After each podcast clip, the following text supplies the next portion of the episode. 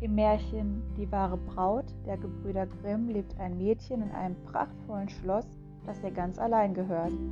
Es war wunschlos glücklich aufgrund der schönen Kleider, den Thron voll mit Gold und Silber sowie Perlen und Edelsteinen.